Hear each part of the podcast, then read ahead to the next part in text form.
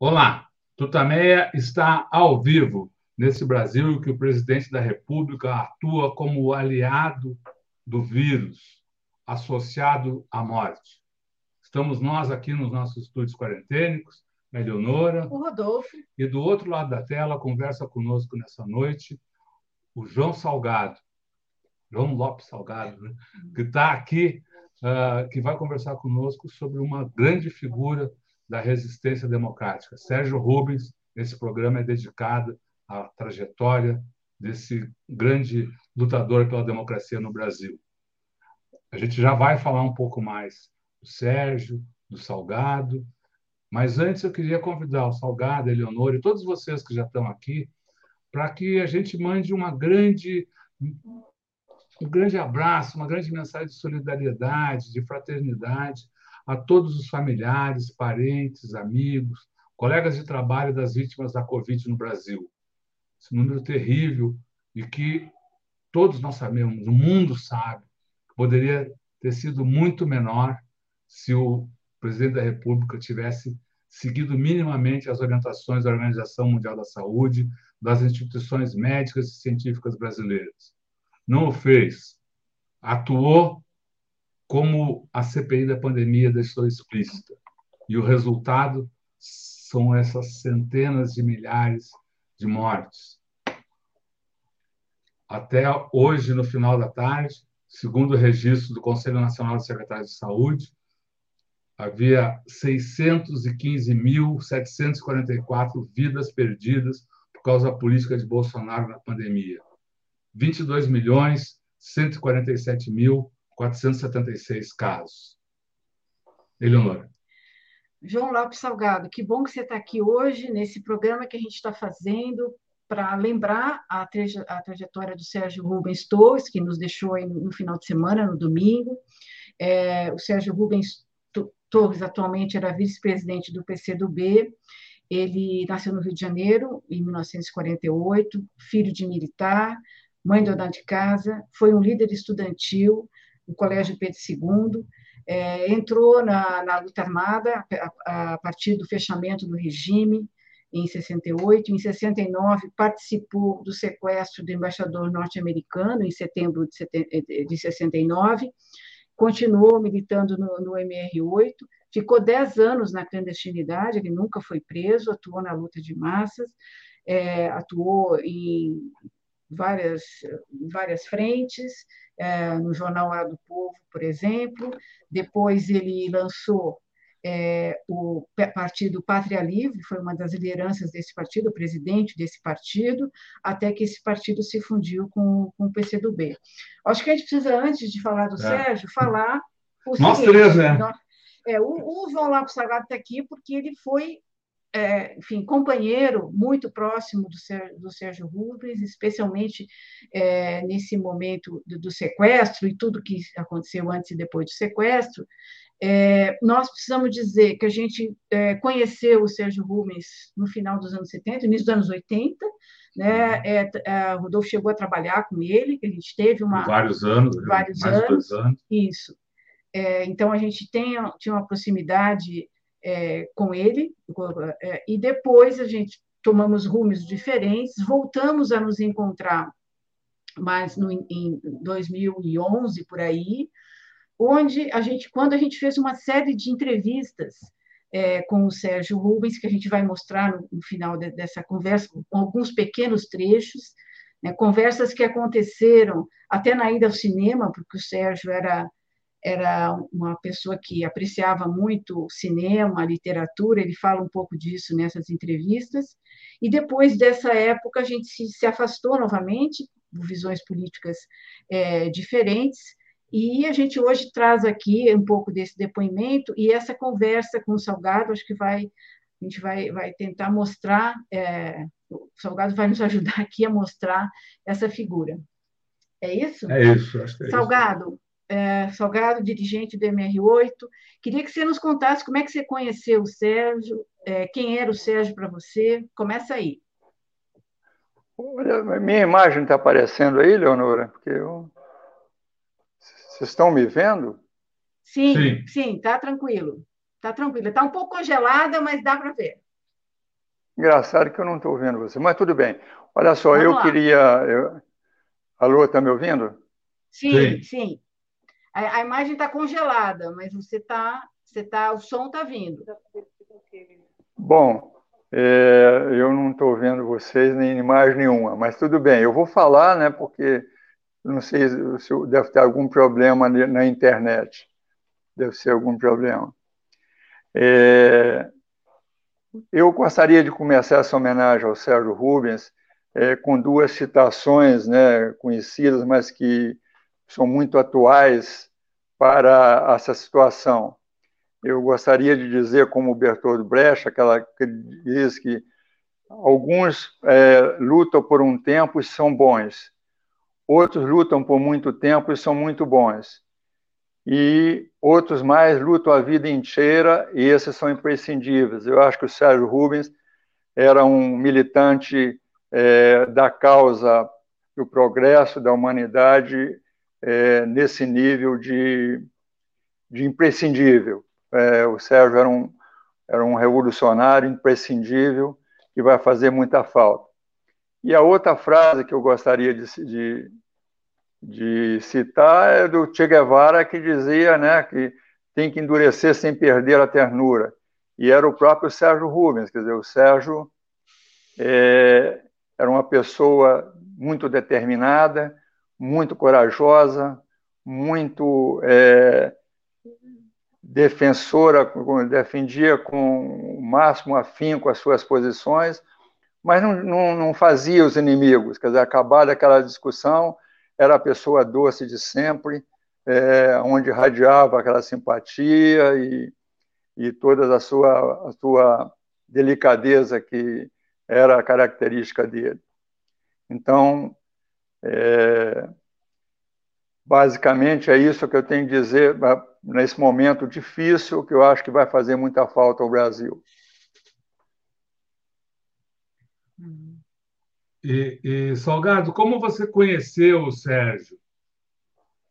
Olha, eu conheci o Sérgio no primeiro grupo, ele, ele entrou, no primeiro grupo de armado da nossa organização, do MR8, é, é, eu fazia parte com mais três companheiros, e depois um é, teve que sair para outras tarefas, e, e aí o Sérgio foi é, convocado, foi chamado, convidado para participar do, do grupo armado e é, imediatamente aceitou e teve uma participação sempre muito correta e muito muito corajosa, muito determinada nas, nas, nas vezes que a gente atuou junto.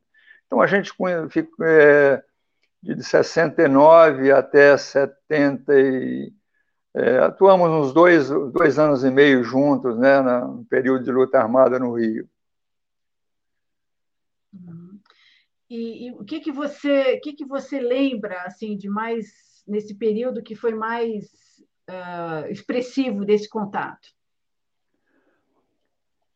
Olha, o Sérgio, o, o, que me, o que me lembro muito de que ele era uma pessoa muito estudiosa, né? Quer dizer, era é, eu era diferente, era mais, era mais praticista e a gente se completava bem porque ele, além de, de, de ser um bom participante nas ações, quer dizer, ter um bom comportamento nas ações militares que a gente realizava, seja protegendo as propagandas que a gente fazia, nas né, panfletagens nas portas de fábrica, seja nas outras ações de expropriação ou de propaganda armada. O Sérgio, além de ser um quadro político muito é, articulado, né, ele, ele era muito claro nas suas intervenções, usava muito bem a teoria que ele dominava bastante bem, na, a teoria marxista e a teoria da luta revolucionária.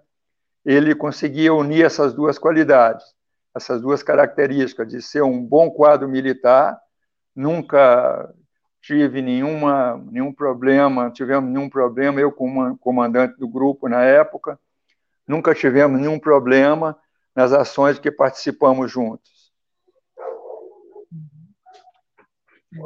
O, o grupo era quem?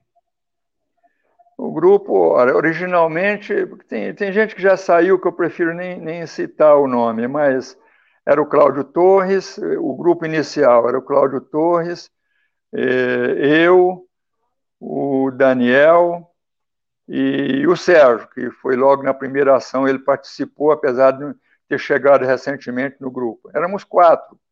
E depois e o Cid Benjamin, desculpa, o Cid Benjamin teve, é, desde o início também compôs.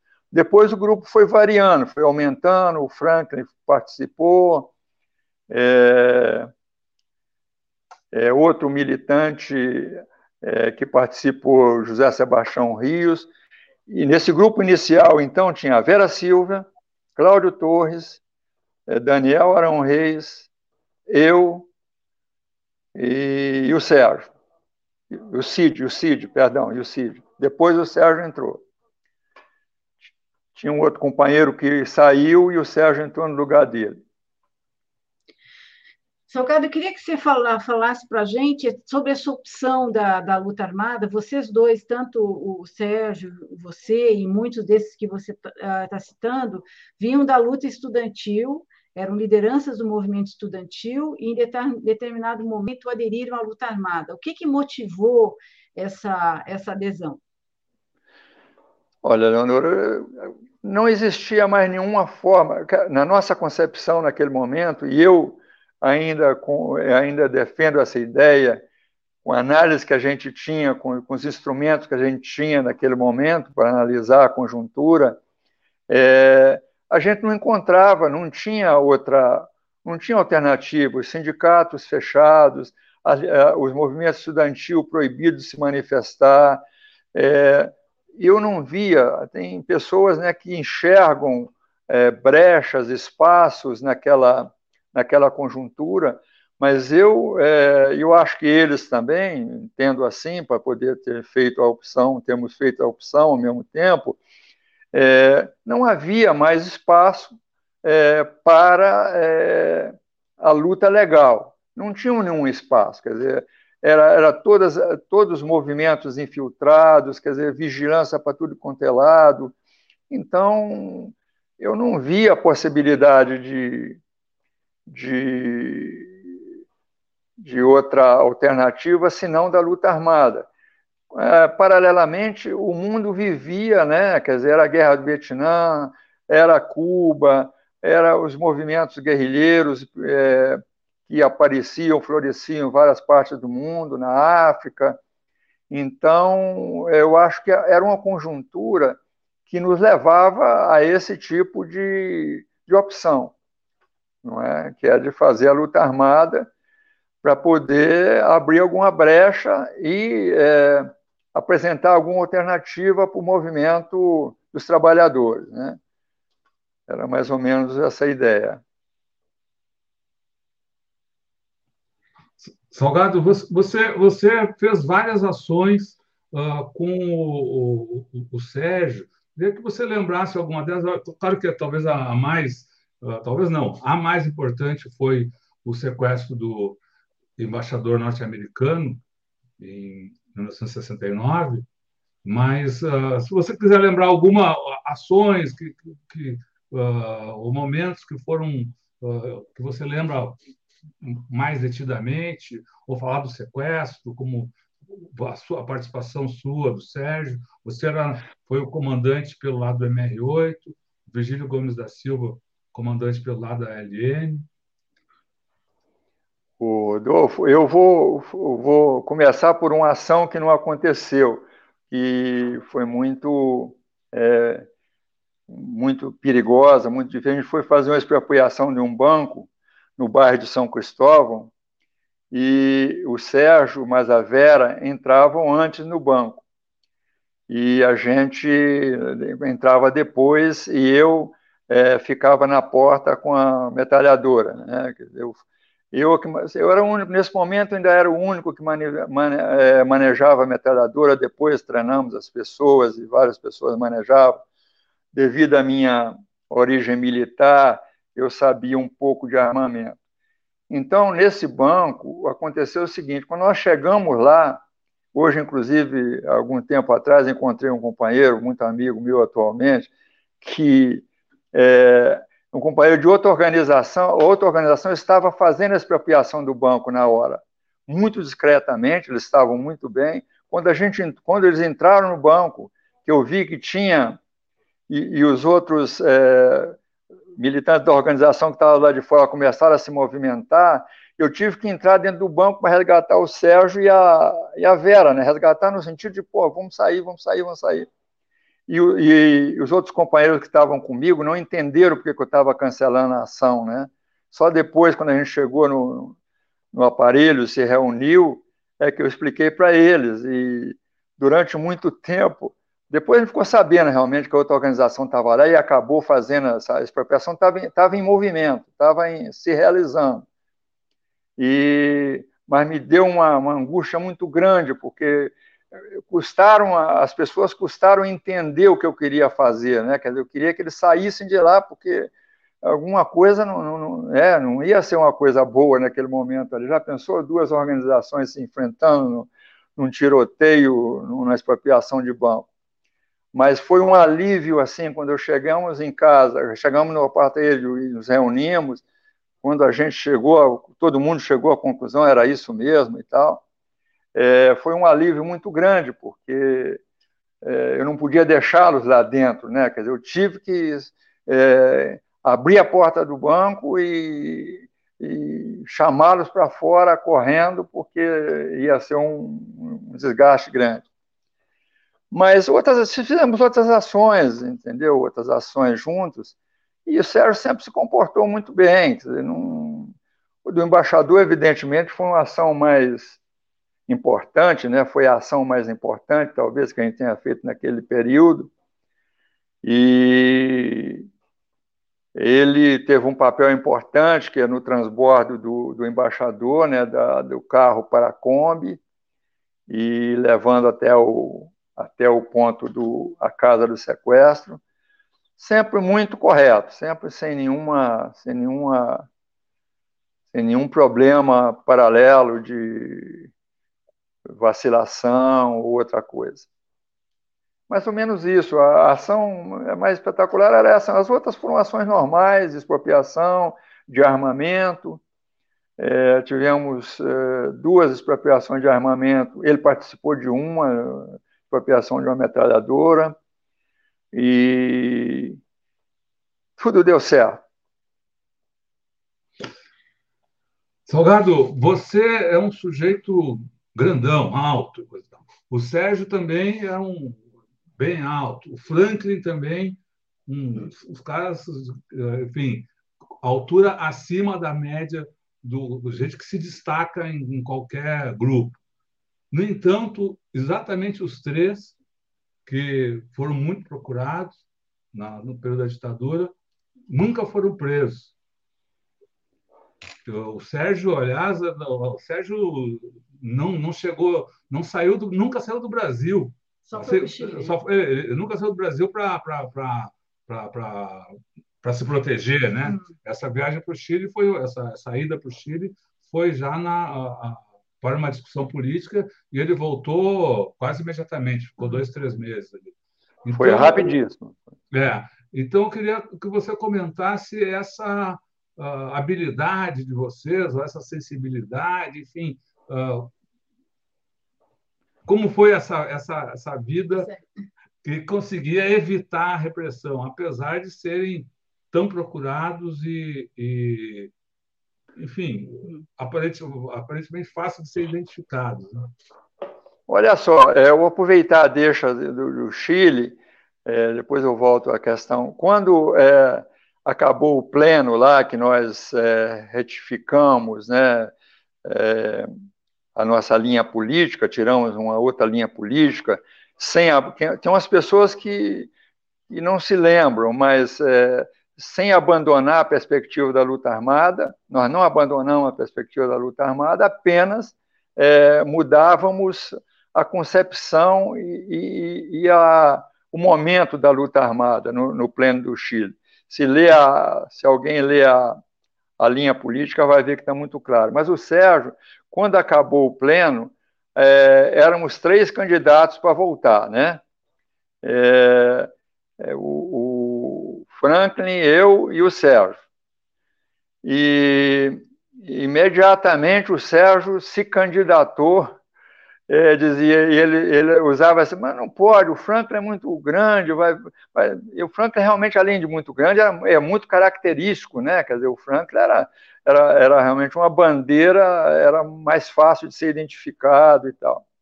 E o Sérgio usou todos os argumentos, ele era tão tão militante, né, tão revolucionário, que ele usou todos os argumentos para poder dizer, não, eu vou, porque eu não...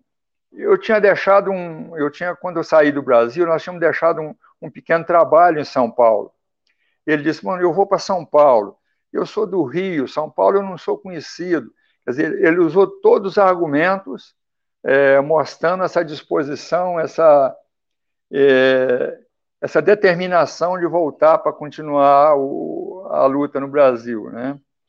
E então, quanto ao problema, eu acho que havia um pouco, no meu caso, eu, eu vou falar por mim, porque eu não sei no caso deles, né? Mas no meu caso, eu sempre fui muito disciplinado na, na, na, na forma como eu me conduzia na clandestinidade, sempre. Eu não me lembro, não, não me lembro, não. Uma ou duas passagens que eu possa ter é, dado alguma, alguma moleza para a repressão me identificar, mas eu, normalmente, eu não, eu não dava nenhuma, nenhuma, nenhuma, não cometia nenhum ato de, é, de indisciplina para poder dar margem. Eu acho que, no meu caso, além de, ter, de ser uma pessoa bastante protegida pela organização.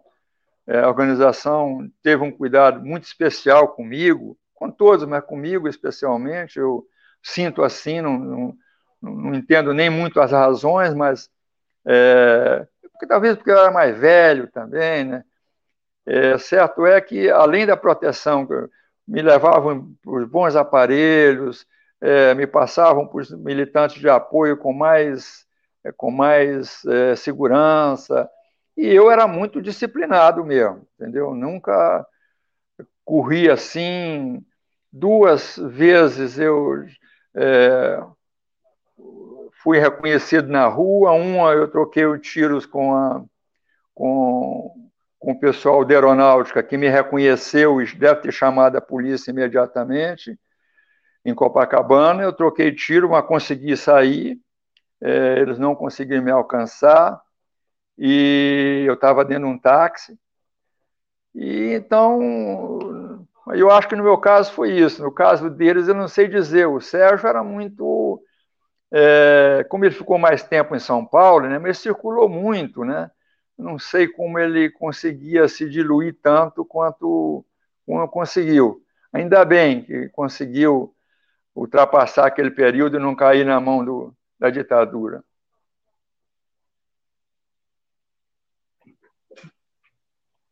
Eu vou colocar aqui, usando isso como, como, como mote, vou colocar aqui um, um dos textos que foram publicados hoje uh, sobre a, a, trajetória do Sérgio, exatamente essa, essa questão da, de, de, saber enfrentar, enfrentar e evitar a repressão. É um texto que foi publicado pelo, pelo Paulão, né, como a gente o Paulo Cardoso, e, e aí ele conta, uh, no final de 1973, com a barra bem pesada, tive que ir a São Carlos levar material de propaganda.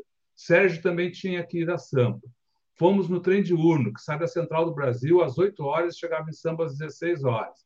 Embarcamos juntos. Espalhados pela galha da Central, dezenas de cartazes, terroristas procurados.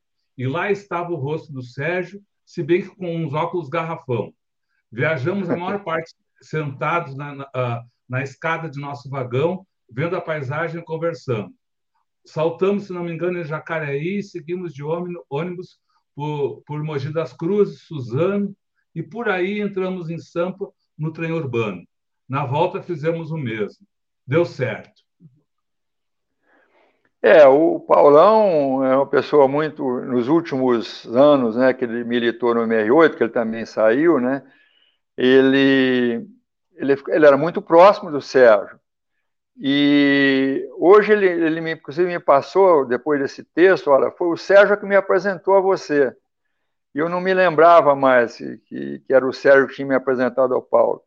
Mas o Sérgio era isso, ele era tinha essa capacidade, era uma pessoa humilde, né? Quer dizer, conseguia, acho que com aquele jeitinho dele, ele conseguia se diluir bem na, na, né, no, no, meio do povo. Salgado, acho que agora a gente vai começar a mostrar o, o, o, alguns dos vídeos, e daí a gente vai, conversando. vai conversando a respeito deles, em vários deles você é citado. Né? Uh, a gente começou, como a Eleonora disse, esse, essa, esses, esses, essas, esses vídeos que nós vamos mostrar agora, então eles foram gravados em há 10 anos. Há 10 anos, em 2011. Uh, e, e a gente fez um pouco com, com essa história, uma coisa, um pouco, um pouco do cinema. Uh, então, a gente gravou uma boa parte deles andando pela cidade, ou, ou rodando de carro pela cidade. O primeiro que a gente vai mostrar é bem curtinho, só para vocês conhecerem, quem não conheceu o Sérgio, conheceu o Sérgio, ele ele está saindo de casa na Pompeia e a gente resolveu ir ao cinema. Ele era, como eu disse antes, ele era muito assim ele adorava cinema, até, enfim, sempre curtiu muito fez cinema, filmes. fez filmes, trabalhou no, no filme sobre a Revolução de, de 24 aqui em São Paulo, e ele é, organizava, junto com a, a, a entidade UMES, o ciclo de, de debates de filmes, e a gente e foi ao cinema algumas vezes com ele, pegava ele em casa, e nesse trajeto a gente conversava e a gente gravava. Não, e aí é um pouco. Então, as gravações são essa, essa, é um pouco, assim, um pouco tremida, um pouco. do carro, mas vamos mostrar o Sérgio. Vamos mostrar o Sérgio saindo e depois a gente já entra na. Vamos lá.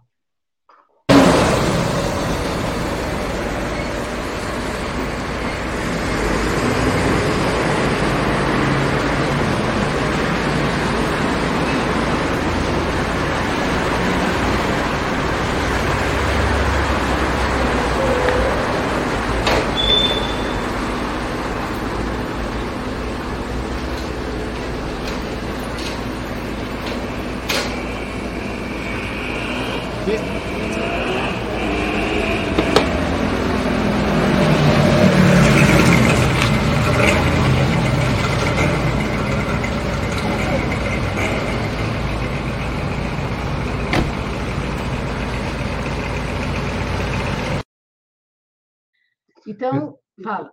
É, não sei se deu para ver ali esse livrinho que, ah, o Sérgio tem nas mãos. É um livro das teses, acho que é o livro das teses do PPL, o Partido Pátria Livre, que foi o que sucedeu o, o MR8. É, nessa, nessa época ele tava, o partido estava em formação. Estava em formação, né? né? Então, uh, mas que, Não, é isso mesmo. E agora, agora a gente vai passar, então, a, o primeira, primeiro trecho de entrevista. Uh, eu peço desculpas se me atrapalhar aqui nas, nas questões técnicas, mas eu.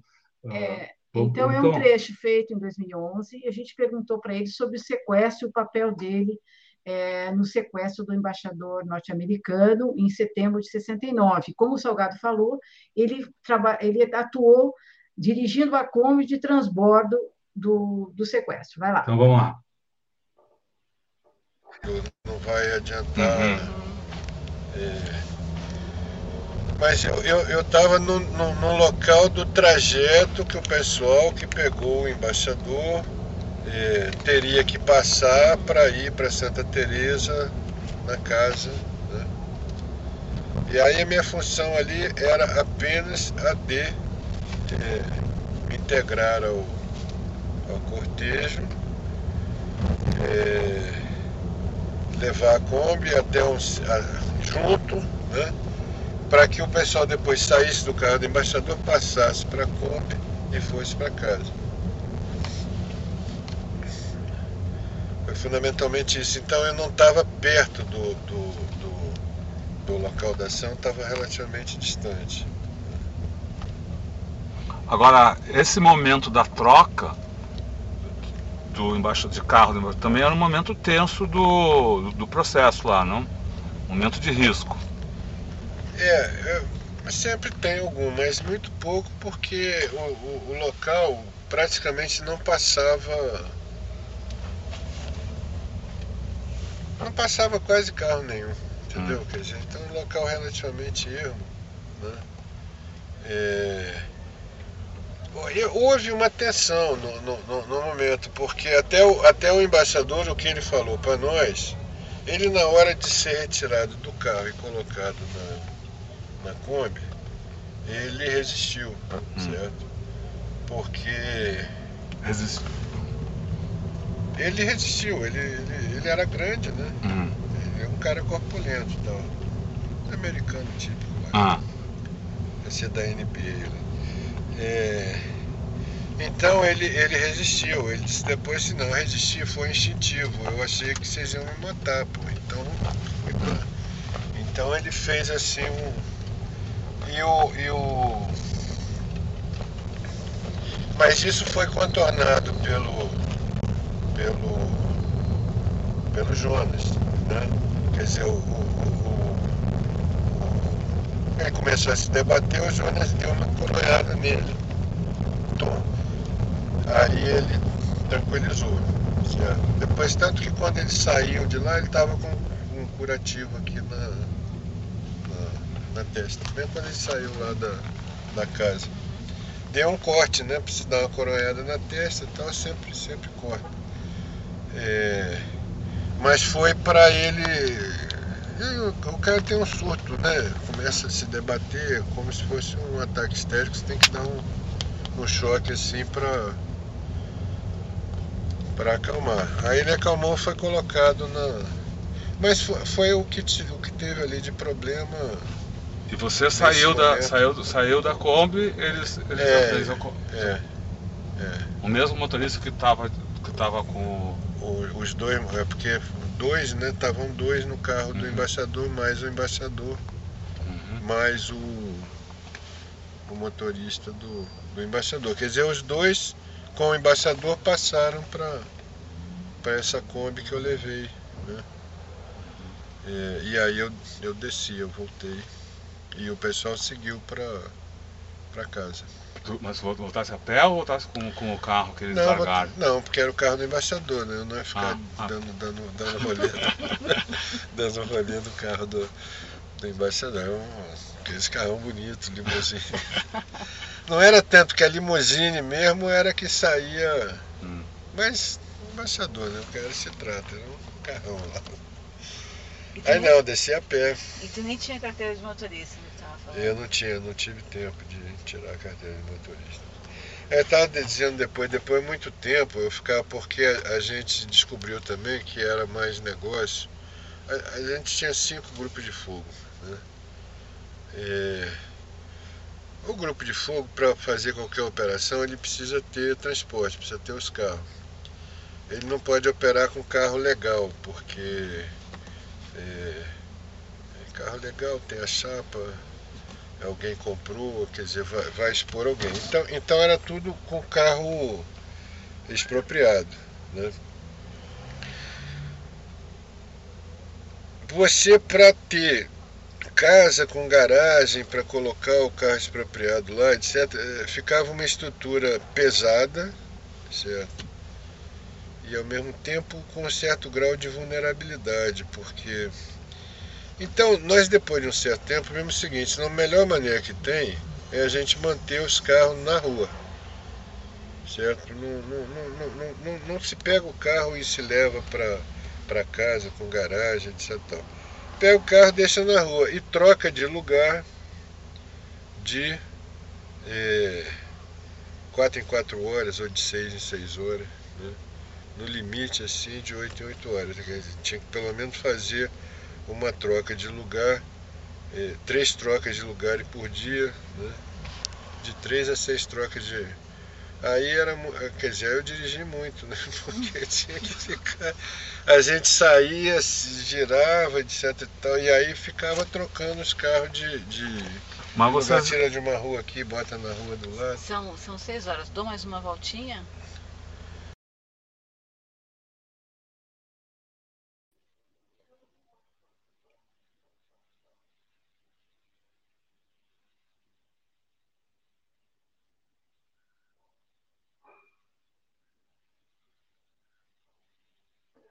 Está sem voz, Leonor. Tô. Fecha aqui. Okay. Ok. Deu. Não, aí o final a gente chegou para assistir o filme. E ele perguntou. Então, foi essa, essas conversas da, da casa até, até o, o cinema, que era na sede da, da, da UMS. Você... Fala isso, fala, Salgado. Fala aí, fala aí. Olha, não, é interessante, só para acrescentar no o, o, curativo, quem fez no embaixador fui eu, entendeu? Quando nós, quando nós passamos o, o embaixador para a Kombi, quando ele passou para a Kombi, a gente botou um tapete em cima dele e eu fui na Kombi com ele. Agora eu não me lembro quem dirigia a Kombi. Eu sei que o Virgílio e, e, o, e o, Manel Cirilo estavam com a gente no, no na Kombi. Eu não, não, me lembro quem é que foi dirigindo. Quando chegou na casa onde é, do sequestro, é, a casa é, ela tinha uma garagem embaixo e tinha uma escada para subir até o lugar, até as, as salas, os quartos e tal. E aí eu fiquei com, o Virgílio determinou, eu como subcomandante, que ficasse na garagem com o, o embaixador, né? E ele estava sangrando, eu, é, né, como ex-estudante de medicina e como ex-militar, sempre andava com meu, minha trucezinha de, de, de, de curativo, né? E estava com curativo. Quando chegou no, na, na, na, quando chegou no, no, no na garagem, estava sangrando muito. Tirei uma gase, o vidrinho de água oxigenada, enxuguei e botei o band-aid na, na, na, na, testa dele. E eu me lembro que ele ainda tentou puxar a conversa com o meu senhor, médico muito bom. Eu falei, não, mas nós não podemos conversar, não dá para conversar aqui, porque era essa a ordem, né? A gente estava primeira ação com aquele vulto e e gente, pela determinação do comandante, a gente não, não, só ia começar a conversar lá em cima. Então, só para agregar isso, quer dizer, não, eu aqui foi. Era um cortezinho pequeno. Bom você lembrar que a gente não disse aqui, o Salgado que lembrou aí, estudante de medicina, liderou os estudantes numa grande mobilização em plena ditadura por melhores condições de ensino, de melhores condições. Foi um, um momento importante aí no enfrentamento à ditadura militar. Então, vamos agora então para um, um, bom, daí, bom, aconteceu o sequestro, deu tudo, deu tudo certo naquele momento e depois da, da, da devolução do embaixador e tal, cada, cada um foram cada, cada um foi, foi uh, se proteger e o nosso amigo Sérgio Rubens foi para um, um, um aparelho junto com o Salgado, onde houve transcurso de momentos dramáticos, emocionantes aí, que o Sérgio contou para a gente nesse, nesse trechinho. Agora a gente vai passar um trechinho um pouco mais. Isso, um pouco maior. Então, nós é. estamos sempre no carro indo para o cinema é, e ele vai contar. Então, mostra momento. a mão, mostra é, a cara. Vamos, vamos. Filme, naquela filmagem assim, meio. Vamos lá. Então vamos lá. Então vamos agora. É o. É o... Vamos ver de novo aqui. aqui. É ah, esse aqui. Esse aí. Vamos lá. Então, é o de 15 minutos uhum. aqui. Vamos lá. Fragmento. Opa. Era uma espécie de depósito, né? De o, o grosso do armamento ficava lá. Nesse, nesse apartamento. Era um apartamento na subida ali da, da Santo Antônio. É, onde sobe ali da Glória para Santa Teresa. E era numa ladeira.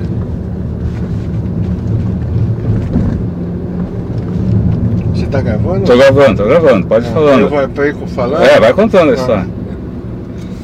Bom, aí estávamos lá, é, o Salgado, que era o comandante da, do nosso grupo de fogo, né? grupo eu, de fogo? É. E eu, a gente estava dando uma arrumada lá no, no material.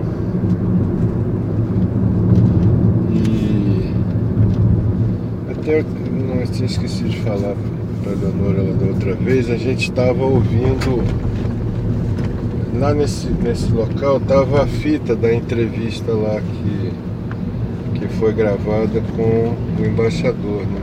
Hum. Aí tava ouvindo, tinha ouvido a fita, depois estava arrumando o, o material e. Alguma coisa tinha chamado a atenção de vocês na fita? Na fita. É,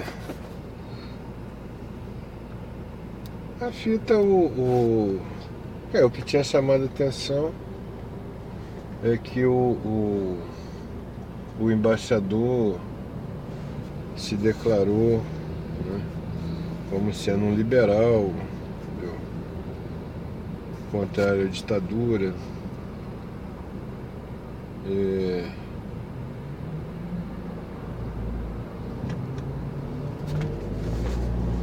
até que ponto era verdade, até que ponto não era, é uma, é uma questão. Mas ele parecia ser sincero na,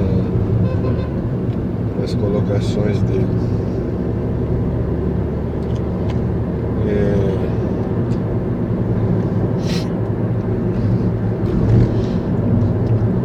essa, essa, essa, essa, inicialmente começou como interrogatório e acabou como uma entrevista. Uma entrevista. E aí, bom, daí vocês estavam ali, ouviram e estavam arrumando as armas, é isso? É, estavam deixando o local organizado. Metralhadora que o Virgílio tinha trazido de São Paulo. O Virgílio era o Jonas, né? O, comandante. comandante, o Toledo, né? O Joaquim, o Joaquim Cabral da Silva. Não, o Joaquim ele veio na condição meio mais de comissário político, né? Hum o comandante militar operacional era o Virgílio, Virgílio Gomes da Silva, o Jonas. O nome de guerra era Jonas. Né? Tinha trazido uma, uma, uma metralhadora de São Paulo, estava lá também.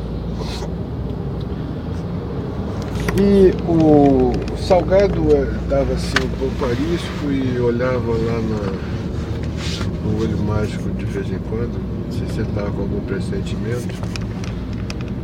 Mas aí houve um toque de campainha, né? A campainha tocou, nós não estávamos esperando ninguém e não era uma coisa muito normal. É... Ele demorou um pouco para abrir a, a porta, porque as coisas estavam um pouco espalhadas em cima da mesa, a gente teve que tirar da, da visão, né?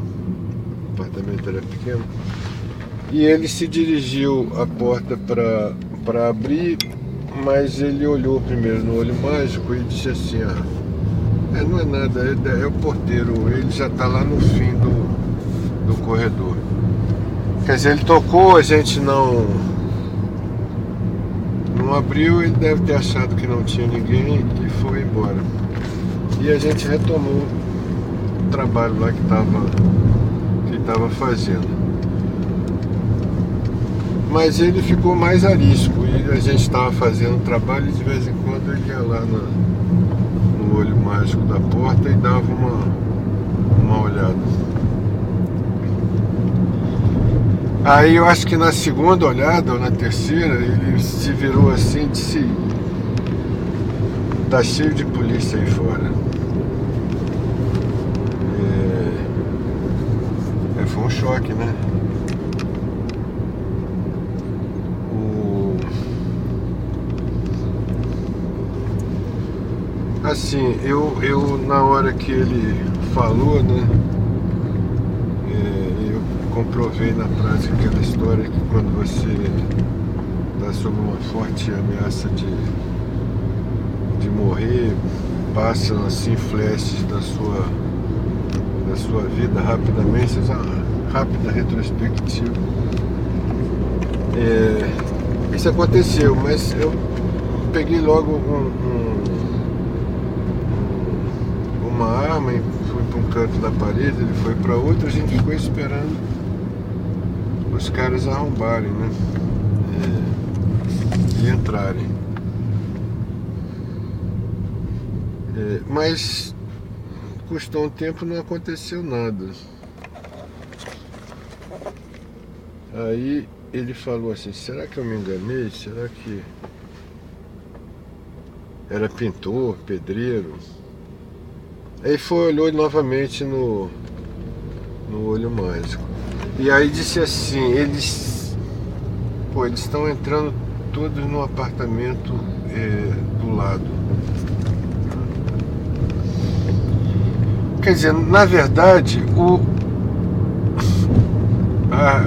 eles chegaram com um esquema forte, a repressão chegou com um esquema forte, pediu ao porteiro para ver se tinha alguém na, na nossa casa, porque eles estavam com uma conta de luz, né, que havia caído no carro.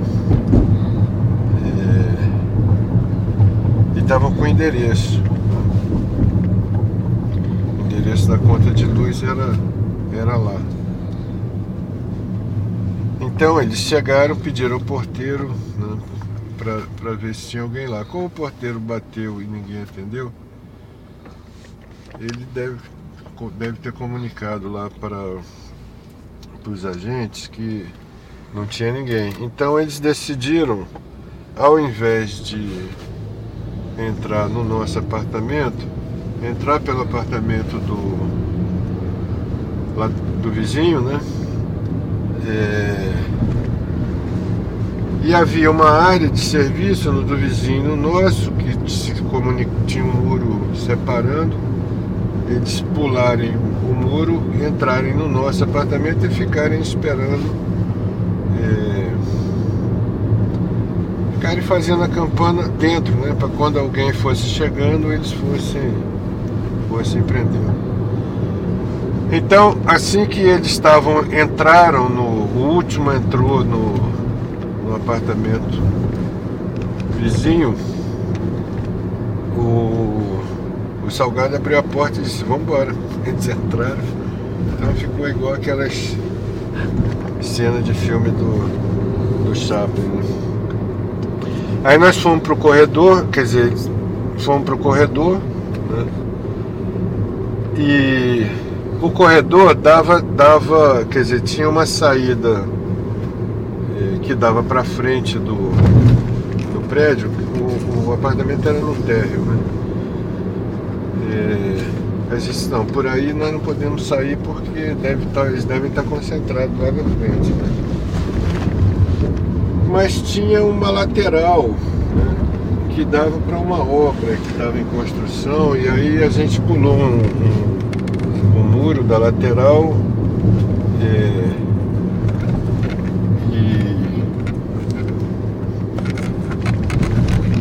era um pouco alto, a gente mas pulou lá para a obra, né? É, a obra estava tinha alguns, alguns trabalhadores lá trabalhando na obra, mas, mas pouco. E fomos atravessando a, a obra e saímos pela pela, pela frente lá da, da obra, né? Pelo, pelo tapume, pela porta do tapume, é, que era ao lado do, do prédio. E com a arma na mão? É, com a arma, aí na hora de sair não, né? A gente já botou a arma na, na cintura, camisa por baixo, etc tal, e, e, e fomos e descemos a ladeira, né? Quando aí chegou, lembra, o Salgado inclusive estava descalço, né? Porque ali naquele bafafá, ele estava de bermuda, ele morava no, no, nesse, nesse apartamento. Ele estava mais descontraído, assim. É, e no bafafá não deu tempo de procurar sapato para calçar. Nós descemos, fomos até lá embaixo tal, da, da ladeira, aí já era uma rua mais movimentada. Aí disse assim, poxa, mas será que eu não, não era subjetivismo meu? Eu me impressionei com, com isso tudo. É, bom, eu não tinha visto nada, né? Só... Aí, aí. Tava só na confiança. É, eu tava na confiança. Aí ele disse, ô Salgado, vamos embora pra gente estar. Tá Ele disse, não, não, vamos pegar um táxi, aí a gente sobe, passa por lá novamente, devagarzinho, aí a gente a gente chega. Bom, aí a gente fez isso, pegamos um táxi, fomos subindo a, a ladeira e, e, e realmente tinha um, um, esquema policial bem forte lá, tinha umas quatro ou cinco Rural Willis, que naquela época eles não usavam a, a veraneio C14 ainda, e estava no começo, eles usavam Rural Willis, né? Tinha quatro ou cinco lá na frente e um, e um e, vários agentes, né? Que é fácil identificar. Bom, aí depois nós fomos encontrar o. o... Vocês seguiram com táxi? Seguimos com táxi e fomos embora. A gente tinha um ponto com, com o comandante, com o Virgílio, é, mais à noite. Isso aí deve ter sido por volta de 5 e meia da tarde, uma coisa assim. Tinha um ponto lá na Urca.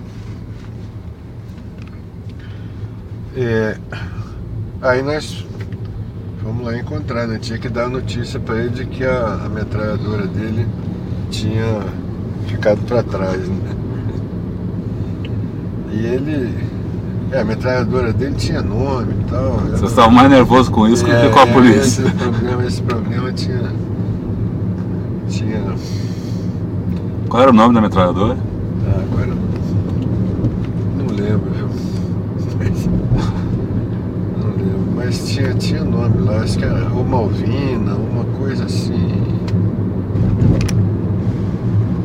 A metralhadora Tenório também tinha nome, né? Lourdinha. A Lourdinha, né? Do Tenório Cavalcante. Bom, aí nós encontramos o, o Virgílio comunicamos ele lá as coisas, né? Ele ficou assim triste, né? Quando disse que a metralhadora dele ficou para trás. Mas aí ele disse, bom, então eles já estavam já estavam desmobilizando, já estavam preparando para voltar, né? Então vamos acelerar o retorno lá para São Paulo, porque a, a chapa aqui no Rio vai esquentar, né? Isso tinha sido tudo consequência lá da, da prisão do Cláudio Torres, não, não por ele, ele não deu nenhuma informação em relação a essas questões, mas no carro, né, tinha essa, essa, essa conta de luz, né, que possibilitou que eles chegassem a esse, a esse local. Nós perdemos armamento e perdemos as fitas, mas a Tinha fita. outras fitas? Não, não, não essa, é, é porque era mais de uma fita na, na a, a, entrevista lá com, com o embaixador. Mas eu tenho a impressão que inclusive essa entrevista já veio a. já se tornou pública, uhum. né? É, não, não, é, não tem nada demais assim, não. Na fita não ser a condenação dele a, a, ao regime. Que para nós ali naquele, naquele momento é, funcionava como um estímulo né, para manter a, a luta. Então, Salgado. Salgado. Então, Olha, é, eu tenho Pode falar. Pode falar. É, eu, mais o Cid Benjamin, de vez em quando conversamos, e é impressionante como é, as coisas, né, com o passar do tempo, a, a memória vai perdendo algumas coisas e a gente vai acabando. É, no conjunto está bem descrito, não vou, não vale a pena eu, eu refazer. No conjunto está bem descrito. É, Agora, a perda desse aparelho né, foi uma perda muito grande, porque quando a gente saiu do, do, do soltamos o embaixador, é, o Virgílio, é, o Manel Cirilli e eu fomos para lá, e o Sérgio já estava lá no, no, apartamento. quem morava lá era eu e a Vera, né? que o apartamento era alugado, inclusive, em nome, nome falso da Vera. Né? É, mas a perda desse aparelho foi um, impacto muito grande, porque aí a gente tinha, eu me lembro, um, um armário, um guarda-roupa grande, onde estavam os disfarces todos que a gente tinha, desde perucas, é, a, fardamento militar é, e explosivo.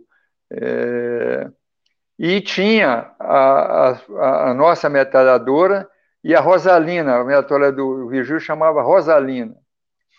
E então, que ele gostava muito, foi a primeira arma que eles, eles se expropriaram e ele tinha uma consideração muito grande. E quando ele saiu, ele ainda me disse assim: Olha, cuida bem da Rosalinda e tal. Então, é, é uma, a descrição do Sérgio não é exatamente, mas não, não vale a pena eu detalhar aqui a, a coisa, mas é, eu, eu achei legal a generosidade dele, porque uma das poucas eh, vezes que eu fui indisciplinado foi essa. O único que saiu com arma na mão foi o Sérgio. Eu, o comandante, tava, tinha, tinha acabado de tirar a bermuda, estava de cuecas. Eu saí de cuecas de lá. E, e o Sérgio estava vestido, calçado direitinho, como um, um, militante mesmo. E o comandante aqui, liberal, estava de cuecas e, e, e, descalço. E aí saltamos, aí a descrição dele está correta, quer dizer, é, detalhes assim, o, o apartamento era um apartamento que era no terceiro andar, mas ele falou térreo, mas era o terceiro andar, e o terceiro andar esse apartamento foi estrategicamente é, é, escolhido para Vera, pela Vera, porque a, a, varanda dele, uma varandinha que ele tinha, dava para o morro. Então era fácil a gente é, pular dessa varandinha para o morro, que era um matagal. Ele falou que tinha obra, mas eu não me lembro de obra nenhuma. Era um matagal grande de colonial que a gente desceu. E e aí realmente o resto ele está certo quando quando ele diz que é, eu falei eu quero che vamos checar para ver se realmente é, era aí outra mancada né hum. passamos em frente o no, é, é, Senimar, acho que era o Senimar que estava lá, muita arma, muito. Ele também se enganou, já eram as C-14, já eram as Chevrolets, entendeu? Estavam muito armados, tinha gente fardado, gente é, paisano, e a gente passou e não deu nada. E aí, quem tinha, o, ele é que arranjou um aparelho, não sei como, ele tinha um contato. O Sérgio era muito, né, quer dizer, pelo, pela militância dele no movimento de classe médias, ele tinha, eu sei que ele nos levou lá, passamos num, num, numa loja no Largo do Machado, e é, ele foi lá, comprou uma calça para mim, e eu vesti a calça, e o motorista do táxi, aí ele deixou o revólver comigo, o motorista do táxi já estava é, descontraindo o ambiente, dizendo, não, o que, que houve tal, não sabia se a gente era bandido, né, achar que a gente tinha, tinha feito, estava devendo alguma coisa, porque ele sentiu que a barra estava pesada. E aí, mas ele foi lá, comprou uma calça, eu vesti a calça e, e ele me levou para um aparelho, eu ainda entrei sem, sem calçado no aparelho, mas nessa ele foi muito generoso comigo. Ele é que foi o quadro militar exemplar, e eu estava é, dando bobeira. Né? E outra coisa, a rua não era Santo Antônio, era a rua Santo Amaro, que chamava a rua Santo Amaro, no Catete, que subia da Glória lá para Santa Teresa. Mas é isso, eu não vou retificar nada, porque não vale a pena, o conjunto da, da descrição dele está tá bem. Então, a gente ouviu aí o Salgado e o Sérgio nessa conversa em 2001, contando a fuga, 2011. 2011, contando dessa fuga após o sequestro do embaixador. Agora tem um outro trecho, né, Rodolfo, um pouco também de nove minutos, em que o Sérgio fala sobre a questão é, da luta armada. É... Fala mais sobre, na verdade, fala mais sobre o, o, como os equipamentos, né? Como, como, como foi um pouco o treinamento, a, a, como conseguir armamentos, é, essa e, e é, é, isso. É, uhum. Vamos botar um pouquinho, vamos botar esse, esse trecho aí, eu acho que também o Salgado terá comentários a fazer. Eu vou botar aqui o. Esse trecho, então, esse... então, foi feito sempre, a gente está falando dessas conversas que aconteceram né, quando a gente ia ao cinema, grava, conversas gravadas no carro, no nosso, nosso carro, é, sobre a, a trajetória dele contando histórias. Vamos lá. Ah. Peraí. Tal, porque a gente chegou a fazer uma, uma umas ações assim para pegar metralhadora em, em postos é, posto pequeno né da, da, da polícia da PM a PM usava metralhadora da aeronáutica esse pessoal aqui não é, não, não esse pessoal é é é, é parar aqui é. ou mais uma volta Para não aqui? tá bom tá bom quer dizer pode pode parar eles já estão aí na é, a gente já estava com um armamentozinho melhor. Né? É, já tinha lá a escopeta, tinha. Tinha aprendido a mexer com explosivo, tinha um pouco de explosivo, mas granadas assim. É, como é que aprendia? Feito em casa, né? Tinha algum. Como é que vocês aprenderam? a mexer com explosivos? Você falou tinha aprendido. Você tinha aprendido? Eu ou, aprendi. Ou, ou, tinha daí com instrutores? Eu, eu aprendi com um instrutor lá, com, com um japonês lá da LN.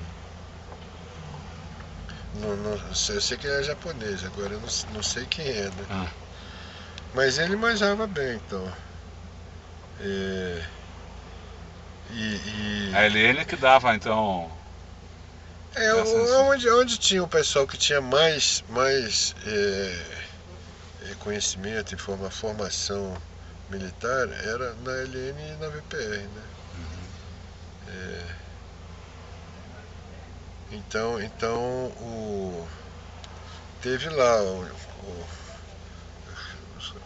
não, que eu estava lá no, no, no, no, aparelho nesse período, passou lá, eu acho que uns quase uma semana né, dando instrução, isso aqui faz assim, faz assado, tal, tal, tal. É. Então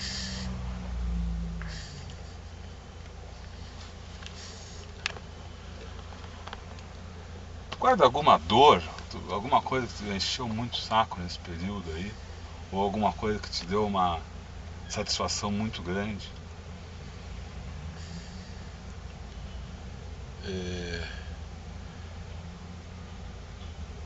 é, dor, bom, satisfação a gente tinha, tinha essa, essa coisa de você fazer a, a, a, a ação. Eu fiz muita ação, né? Porque eu fiz umas 40 e, e ainda tinha todo o processo de pegar os carros antes da, da ação. É, é, e é uma coisa que te joga a, a adrenalina vai, vai alto, né?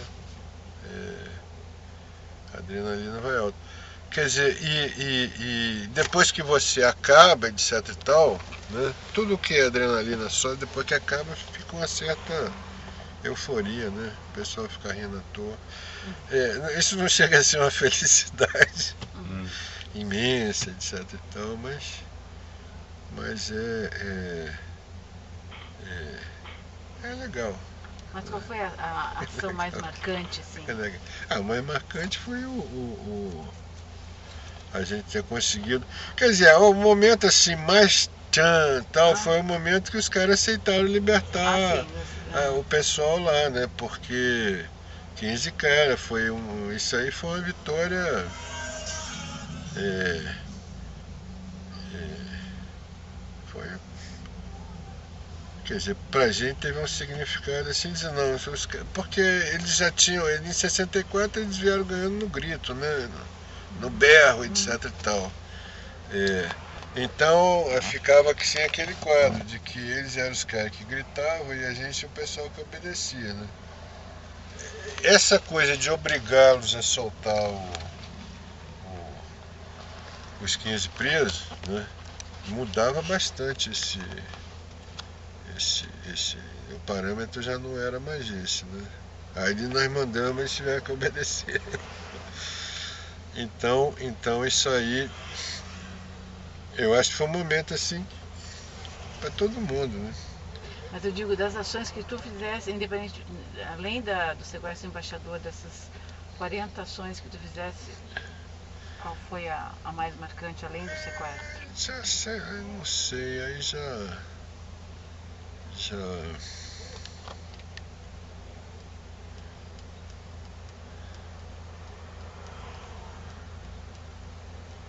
Não sei. Não, teve, teve lá uma ação que teve um confronto, teve essa ação com tiroteio quando sai todo mundo vivo também é uma coisa é, interessante, né? Porque a maioria das ações quase não, não, não, não acontece nada, né? É, a adrenalina sobe, mas é, você faz com muita superioridade tática, então como não acontece nada? Você chega, mão para cima, assalta é. e vem para cá e, e pá. É, é. E aí o pessoal bota a mão para cima. E a, na maior parte das vezes era, era assalto a banco ou era outro tipo de É, banco, banco, estabelecimentos que tinham dinheiro, né? Quer dizer, banco. Essa que deu uma complicação lá era uma obra, entendeu? É, deu uma pequena complicação com, com, com a turma do carro da segurança, dois carros de segurança bancária que chegaram junto na hora, etc. Tal, acabou tendo um, um, um confronto.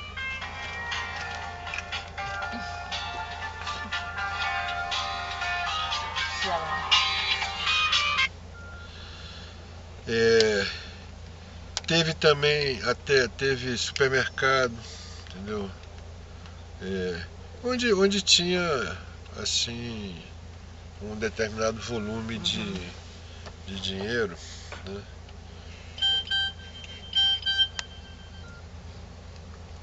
Mas a, a, a, é que isso, a, a, possibilidade.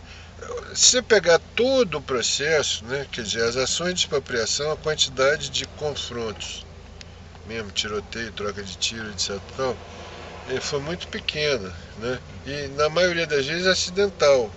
Acidental é o camburão tá passando na rua e a coisa tá ocorrendo aqui, os caras é, vão se, se, se, se movimentar. Mas para isso tinha a, a, cobertura da ação, que é aquele pessoal que fica na ação, mas não entra na, na coisa para dar cobertura. Mas quando, quando tinha algum confronto e, e, e, saía todo mundo bem, entendeu? Quer dizer, isso aí também era aquele alívio, assim, dar uma. E tu chegasse a diferir alguma vez uma, né, uma dessas ações? E tivesse que eu... atirar em alguém e matar alguém? Não, não aí não, se matou, não sei. eu acho que não, entendeu? É, também é muito raro, viu? Num tiroteio assim, em ação é, alguém matar alguém. Porque a primeira coisa que o cara faz é procurar se proteger. Tá uhum. tendo tiro, né? Ele vai se proteger. Né? É, é, se ele não é o gaúcho lá da, da, da história lá da, da coluna que disse que tinha um pessoal lá que era que era que não lutava, não abaixava, né? Que o cara inclusive tinha escrito aqui na, no chapéu. Não pido nem dou vantagem.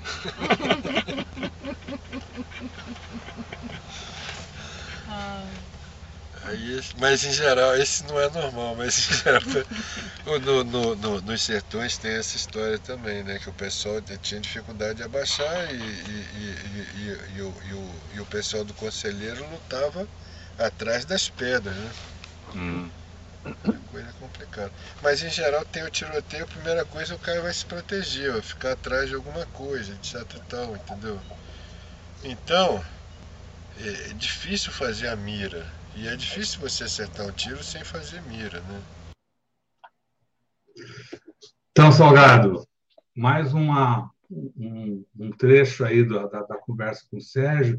É, eu queria destacar aí, tem todas essas questões militares, mas é, parece bem marcante aí o, o momento que ele, que ele fala de como, é, em 64, eles ganharam no grito.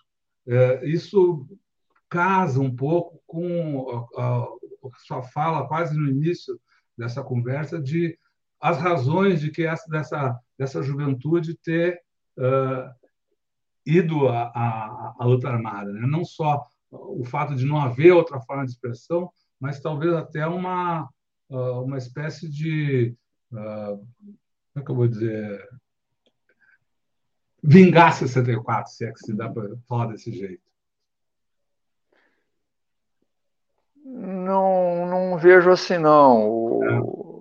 Claro que a sensação de, de ver a ditadura se curvar a, uma, não é, a um, um, ato igual aquele do sequestro do embaixador nos dava uma, uma realização muito grande, porque mostrava que o objetivo da, é, da ação tinha sido é, conseguido, ou seja, a gente libertar os, os prisioneiros e fazer com que, quando o, o jornalista leu na, na né, acho que era do repórter Esso, se não me engano, que tinha na televisão, quando o cara lia, ele ficou tão assustado ao ler o, o, né, o, manifesto, manifesto, do Franklin, é, que ele ficou tão assustado que ele ficava olhando de lado para ver se ele estava certo mesmo ou se não estava, né?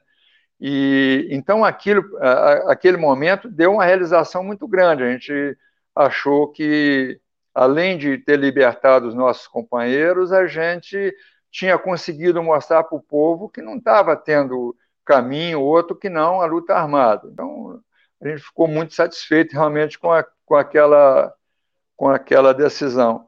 O Sérgio se esqueceu de contar a ação no, no, no é, expropriação de um deputado corrupto chamado Edgar de Almeida, que tinha recebia dinheiro de uma organização é, internacional do Canadá e da Inglaterra e escondia esses dólares na casa dele. O Sérgio foi o, o repórter nessa, quer dizer, entramos na casa é, o Sérgio, a Vera Silva e eu e o fotógrafo era o José Sebastião Rios. Embaixo ficou o Franklin, mais um outro companheiro lá, que era o Cid Benjamin.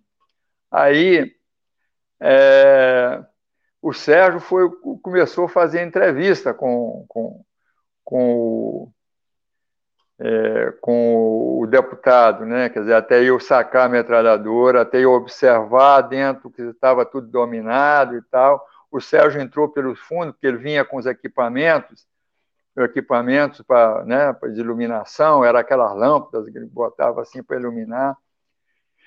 E quando ele entrou, logo em seguida, eu saquei a metralhadora e, e rendemos e pegamos o dinheiro. Mas, é, não, acho que ele, o o Sérgio falou está tudo certo, entendeu? É aquilo mesmo, a gente foi melhorando aos poucos a nossa nosso armamento, a nossa capacidade também de, de militar. O treinamento que a Eliane deu foi o treinamento, o japonês que ele se refere, foi um treinamento do, para os explosivos.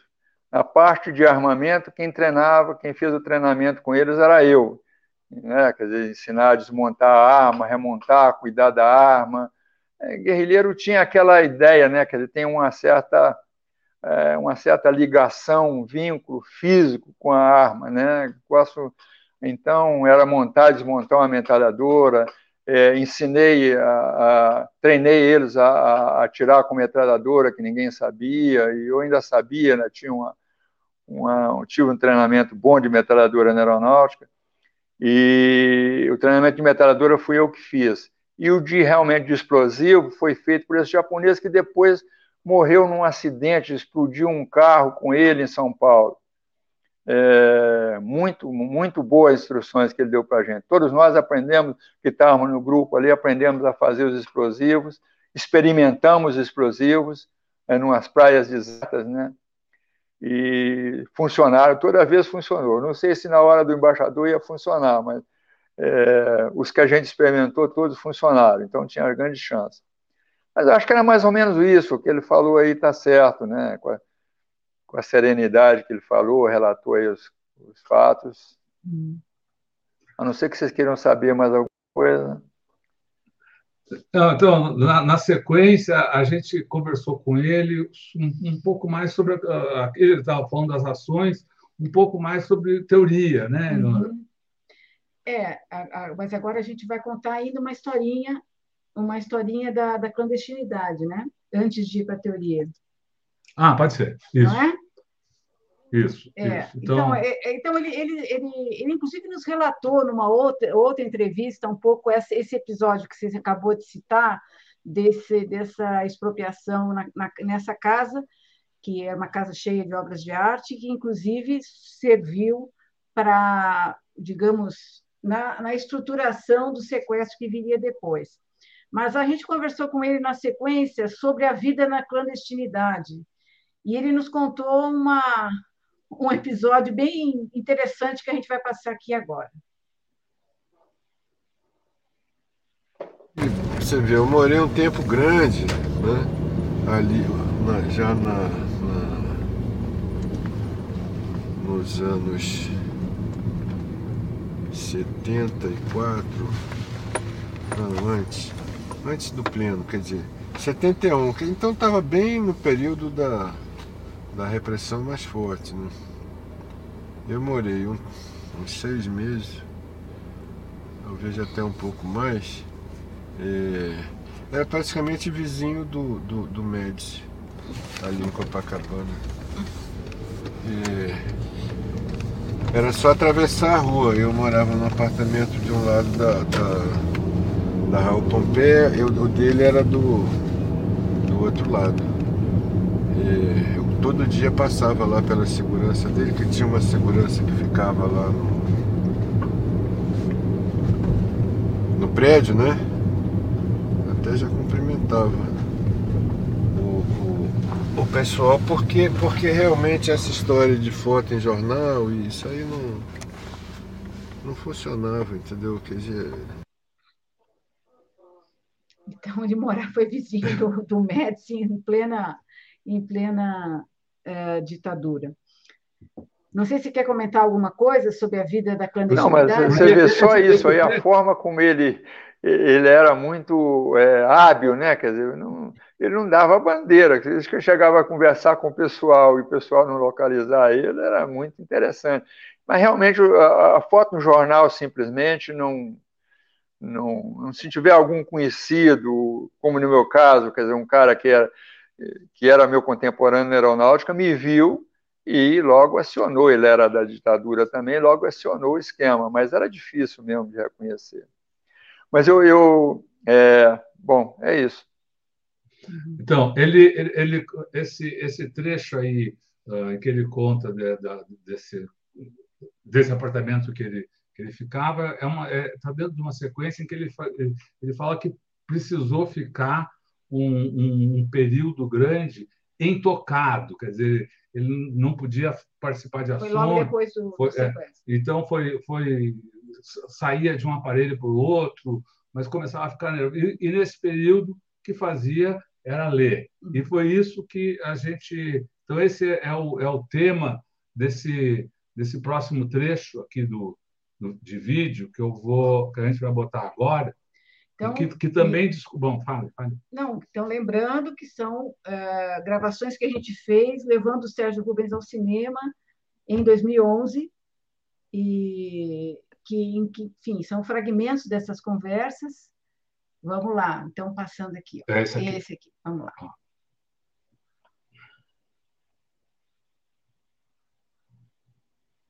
O que, que você fazia? Eu lia, né? O que, que você lia? eu lia, eu lia tudo. Isso, isso é uma vantagem de quem gosta de ler, né?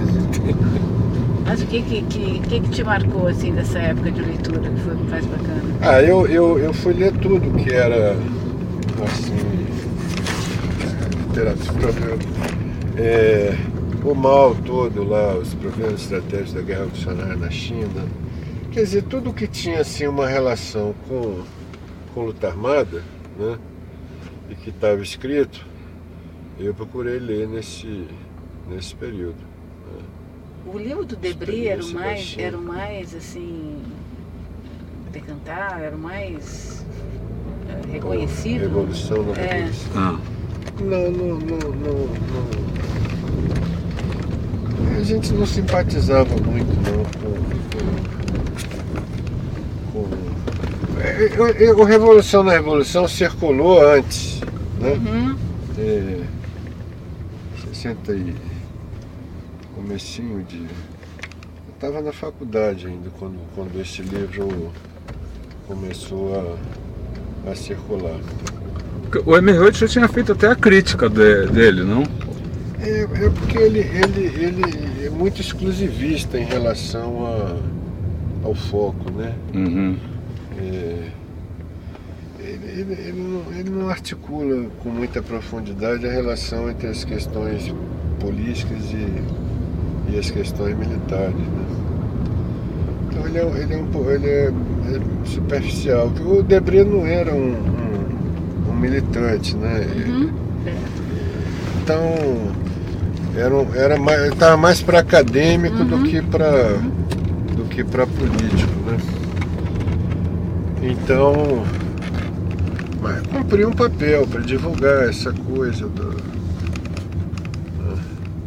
de que o, o, o havendo né, um quadro de ilegitimidade da parte do, do do governo, da ditadura, né? É uma, uma força militar inicialmente pequena tem condições de, de crescer, de se desenvolver, devia montar um exército. Mas, mas, havia outras experiências né, históricas mais ricas do que, do que, do que isso. E tinha muita coisa da, da, da China, né? A China foi muito muito rica em relação a isso. Vietnã, né? também Coreia, porque porque essa essa essa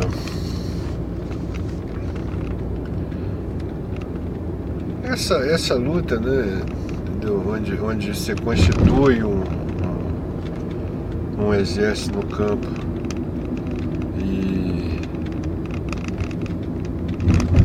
Consegue se confrontar com, com o exército que está dando sustentação para o regime. E, e, nesse processo acelerar a desagregação desse, desse exército né, é,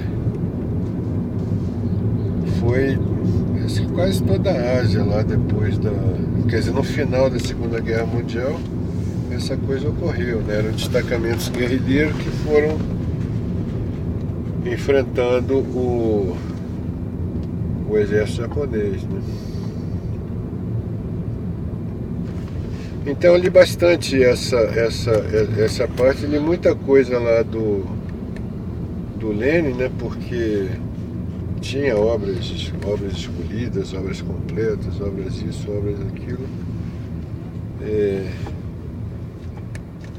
e fui lendo nossa literatura, né? Porque eu, eu gostava né, de, de ler Machado de Assis, principalmente o Machado de Assis, o, o, o, o Graciliano, o Jorge Amado. Aí fui ler mais coisa que o, o Vinícius de Moraes, que eu conhecia bem de, das músicas, né? É, fui ler os livros o, li os sertões, eles li umas várias vezes os sertões. Principalmente a terceira parte. A luta. A luta. É. Um belo livro. O, é,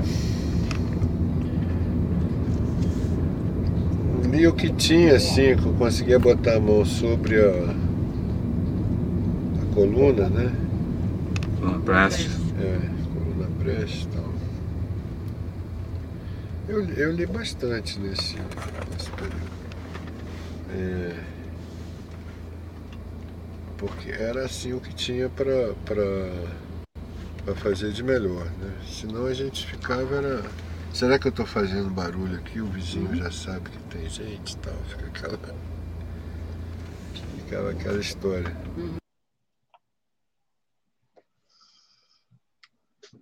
Salgado, leituras na clandestinidade. Olha, ele era um devorador de livro mesmo. O Sérgio lia muito e o que me impressionava muito nele era a capacidade de concentração. Né? Ele lia e depois ele era capaz de fazer um resumo daquele livro, daquele tema, com uma é, explanação perfeita. Eu, que não era muito de ler na época, é, ficava muito impressionado. Nós moramos juntos nos três aparelhos ficamos juntos por períodos nos três aparelhos. E o mais curto foi esse lá da, da, da Santo Amaro, mas os outros aparelhos que a gente ficou, eu ficava impressionado como ele lia. Ele lia muito, se concentrava, é, podia estar é, acontecendo o que estivesse acontecendo perto dele, ele estava concentrado e lendo. No Chile, ele lia muito, né? ele o Sérgio, então, tinha esse, esse veio né, de, de artista dele, de intelectual, dava a ele essa, essa capacidade de absorver a teoria marxista, a teoria da guerra revolucionária, com muito mais capacidade do que, pelo menos, que eu, e que alguns outros companheiros que eu conheço. E no Chile, no Chile não, quer dizer, mesmo antes da gente ir para o Chile, ele teve um papel muito importante na, na, na revisão né, da, da, da, da, luta armada puramente vanguardista e tal. Ele mais outro companheiro, que era o Juca naquele tempo, e tiveram um papel muito importante. Ele logo absorveu e foi capaz de teorizar em cima. E no Chile, na preparação do pleno, ele foi uma pessoa fundamental na elaboração da, da teoria, da linha política que saiu. Né? Então, o que eu tenho a comentar é isso sobre esse período que ele falou aí. Agora. Só, é... só, só, um pouquinho, você falou várias vezes do, do, do plano do Chile, uh, só para contar o que, que, que foi isso, para quem não, não conhece tanto a história aí da, do MR8, a história da, da, luta, da luta, armada, lembrar o que, que, que foi isso, qual foi o significado desse, uh, desse encontro. É, um determinado momento, né, a repressão se abateu muito fortemente e, e os quadros é, de apoio começaram a a situação ficou muito, a gente ficou muito isolado em determinado momento politicamente. A, a esquerda armada ficou muito isolada em determinado momento em função da forte repressão que se abateu sobre a, sobre a, a classe média, sobretudo que era a base de nosso apoio fundamental e ah, o trabalho eh, nos meios operários estava muito incipiente, o nosso apoio ainda era bem pequeno. E, mas houve um fenômeno que no contato, quando, quando começamos a. Em todos os momentos, o MR8 é, tinha uma linha política que, apesar de é, optar pela luta armada e achar que a luta armada era um, um, um, tinha um papel fundamental na Revolução, a gente achava que sem, o, o, sem a participação, sem a vanguarda dos trabalhadores, né, dos operários da cidade e dos trabalhadores do campo, não seria possível a Revolução. A gente tinha uma linha, uma linha política que era uma linha política que dosava essas duas características do, da Revolução, essas duas eh, dois fundamentos da Revolução. E então, é, em determinado momento, justamente em função do contato com o movimento operário, o, no, o nosso setor, no, o militante, sobretudo, que era dava apoio à área, à área operária, começou a trazer para dentro da direção uma visão de que nós estávamos vivendo no período de contra-revolução e num período de contra-revolução você reflui para acumular forças e não ataca. Isso foi a semente inicial que começou a gente a, a trabalhar a ideia de, como a maioria dos nossos quadros fundadores da organização, os quadros históricos da organização, estavam no exterior, a maioria tinha saído nos sequestros, né? basicamente nos sequestros, houve a proposta da gente é, levar. Discutimos muito, né? alguns meses é, aprofundamos essa linha para não chegar no exterior, com, lá no Chile, com uma visão mal acabada do que era essa, essa autocrítica.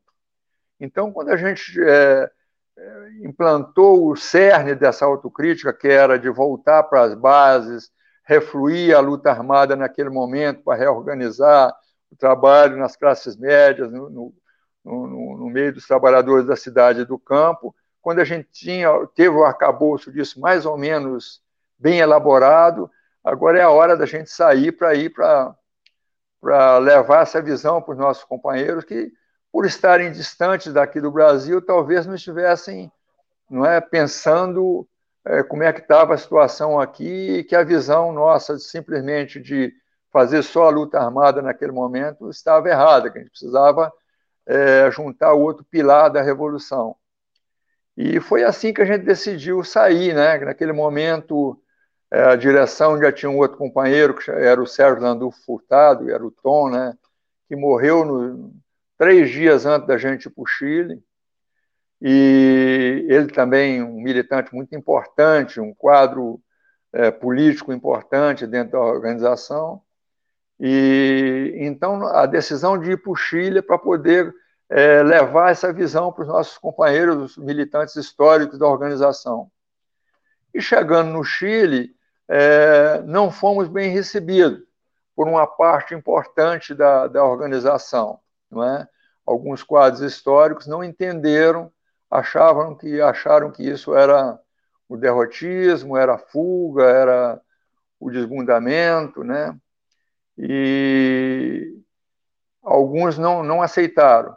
E formamos um, um, a direção que saiu do Rio, basicamente, a gente convocou para nos auxiliar na elaboração dessa linha, é, dois outros, três outros companheiros, né? o Franklin, o Nelson Chaves e o, o outro o poeta, como é que chama, meu Deus? Esqueci o nome dele. O... Alex. Hein? Alex? Não. Não, o poeta amazonense. Ah, Tiago, sim.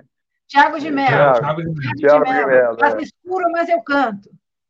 É, ele faz escuro, mas eu canto, exatamente. O Tiago, naquele momento, chegamos lá no, Rio, lá no Chile, já era militante da organização,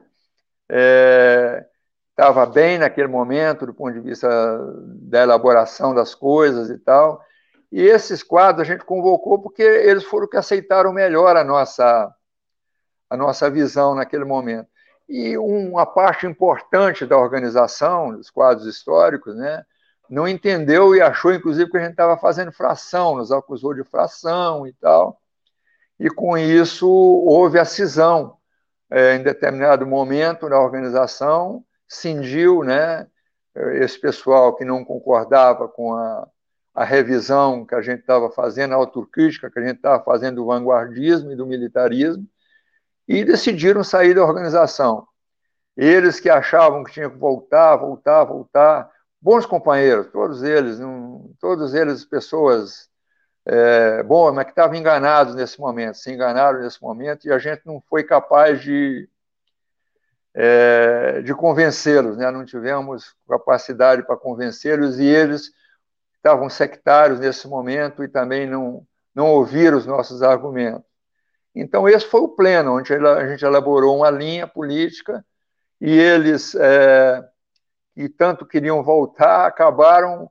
Acabou quem voltou foi o Sérgio Rubens, o Franklin, quer dizer, o nosso grupo que eles acusavam de, é, de né, derrotista e tal, foi que voltou primeiro e articulou tudo no Brasil. Eles nunca voltaram voltaram só depois, depois veio o golpe do Chile, houve a diáspora e tal. Mas o pleno foi isso, a gente elaborou uma linha é, com mais é, embasamento teórico, o Sérgio foi importantíssimo nisso, o que ele, que ele trouxe de contribuição teórica para essa linha foi muito grande, e foi isso, quer dizer, o pleno se resumiu na elaboração de uma linha política nova, que fazia autocrítica da luta armada vanguardista.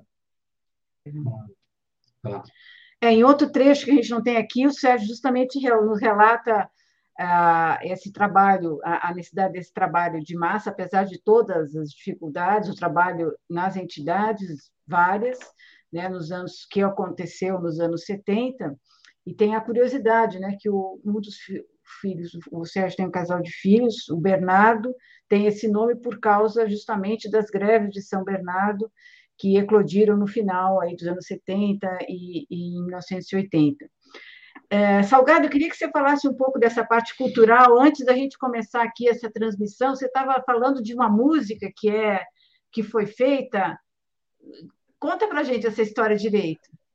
Olha, o Sérgio ele tinha uma, ligação muito grande com o pessoal do como é que chamava o grupo do, do, do Milton Nascimento lá de Minas? Era o tem um nome, Clube né? Um grupo. Clube da Esquina.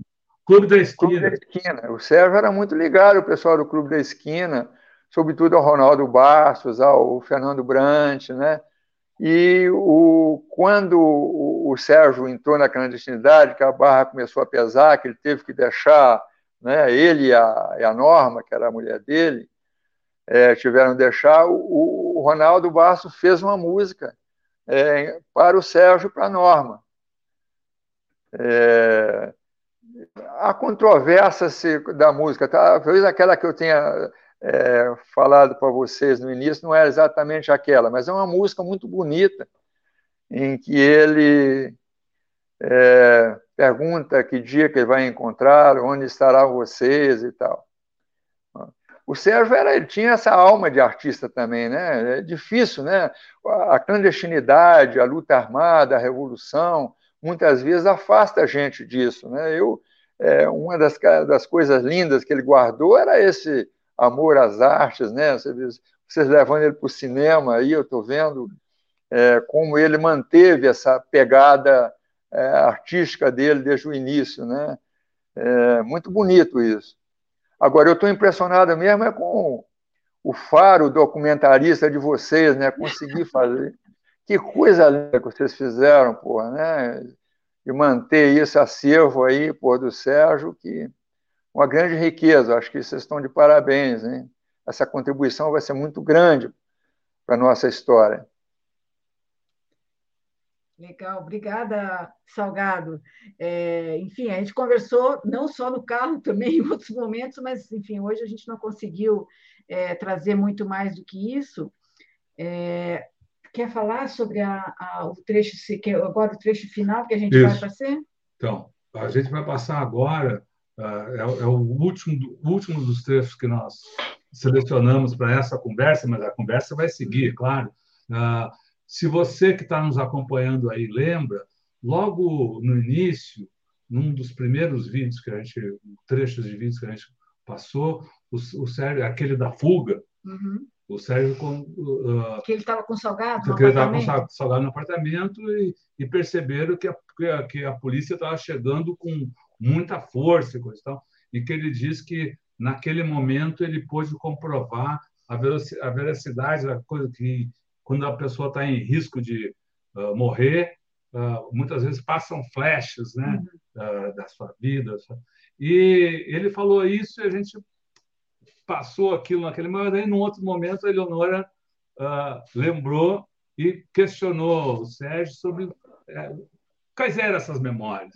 É um trechinho bem curto, é um trechinho curtinho aí, muito emocionante também, que a gente vai passar agora. Então, conversa com o Sérgio Rubens em 2011, indo para o cinema. Esse, esse momento que tu falou que passou tudo de novo, um filminho, o que, que veio na, na, tua cabeça e foi o momento na tua vida que tu mais sentiu que podia morrer, que ia morrer? É, eu não, não, não, não... Quer dizer, é uma coisa muito rápida, né? Uhum. É, muito rápida. Eu senti assim, né? É, a polícia tá toda aí fora, né? Uhum. É, então você vem assim, vem coisas da infância, coisas lá da, da do sítio do, do meu avô, entendeu? É, coisas é, mais recentes da espaciata lá de 68. Tu já estava O casado? meu né? ingresso na, na FTA. Uhum. É, um- Trechinho curto aqui, enfim, tem, tem muito mais, mas foi o que a gente conseguiu trazer aqui. É, então, não sei se o Salgado quer, quer falar um pouco mais. Essa, essa, essa, essa, esse lado artístico que o Salgado estava destacando, aliás, uma das últimas postagens que a gente viu no Facebook, que trazia a imagem do Sérgio agora, há pouco mais de um, pouco mais de um mês, trazia justamente o Sérgio levando um projeto para o PCdoB, o partido onde ele estava agora, de é, é, ensino, ou de, enfim, de, de trabalho, formação política, formação política de sindicatos. em sindicatos por meio dos filmes. Salgado, e vocês estavam prestes a se encontrar, não é? Você, você tem um grupo de antigos, você participa de um grupo de antigos militantes do MR8 e vocês estavam agora com uma perspectiva de encontrar o Sérgio. É que picotou a tua voz, a gente acabei não, não- não ouvindo. Mas é, o seguinte, é desde em, uns três anos atrás, é, todo ano a, o grupo Tortura Nunca Mais é, faz uma entrega do prêmio Chico Mendes a um militante, né?